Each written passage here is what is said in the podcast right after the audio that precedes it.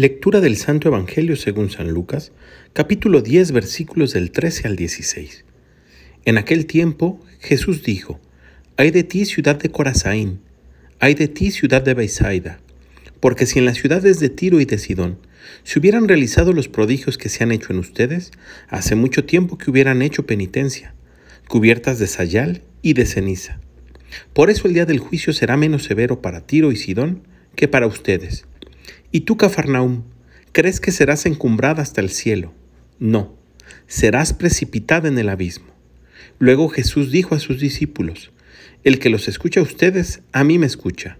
El que los rechaza a ustedes, a mí me rechaza. Y el que me rechaza a mí, rechaza al que me ha enviado. Palabra del Señor.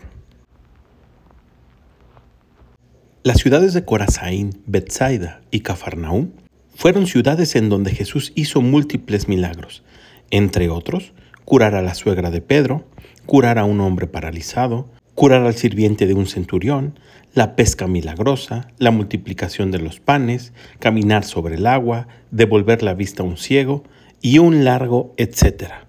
Sin embargo, estas tres ciudades eran ciudades incrédulas a pesar de las numerosas obras y señales que Jesús hizo en ellas. Y hoy valdría la pena preguntarnos cuántas veces a nosotros nos pasa de la misma manera. Dios pasa obrando grandes obras, señales y milagros en nuestra propia vida, en nuestro actuar de todos los días, y seguimos sin creer. El texto del evangelista San Lucas nos invita hoy a la conversión. Y una conversión que tiene como base hechos reales, es decir, la actuación de Dios en la vida de cada uno de nosotros. Es preciso, por tanto, reflexionar y darnos cuenta cuántas cosas hemos recibido sin merecerlas, cuántas cosas, mereciéndolas, el Señor nos ha librado de ellas.